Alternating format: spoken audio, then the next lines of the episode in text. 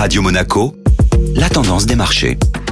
Radio Monaco, la tendance des marchés avec Société Générale Private Banking. Aurélie Lombardo, bonjour. Bonjour Benjamin. Journée positive pour le marché européen. Les places européennes ont globalement clôturé dans le vert malgré les mauvais indicateurs du jour. En Europe, l'inflation continue de grimper. Il y a eu une hausse de 5,1% sur un an des prix à la consommation dans la zone euro en janvier, un nouveau record après 5% en décembre. De l'autre côté de l'Atlantique, ce sont les chiffres de l'emploi dans le secteur privé qui ont déçu pour le mois de janvier. Il y a eu 301 000 suppressions d'emplois aux États-Unis contre 184 000 attendus par le consensus. Du côté de la tech américaine, il y a eu plusieurs publications. La maison mère de Google a annoncé un bond de 32% de son chiffre d'affaires. Il s'établit à 75,3 milliards de dollars au quatrième trimestre, tiré par des revenus publicitaires records. Le titre gagnait plus de 10% à l'ouverture du marché américain. En revanche, le prestataire de services de paiement en ligne PayPal a fait état d'une croissance ralentie au quatrième trimestre et donné des prévisions jugées décevantes par le marché. Le titre a été fortement sanctionné et a perdu plus de 25% en séance.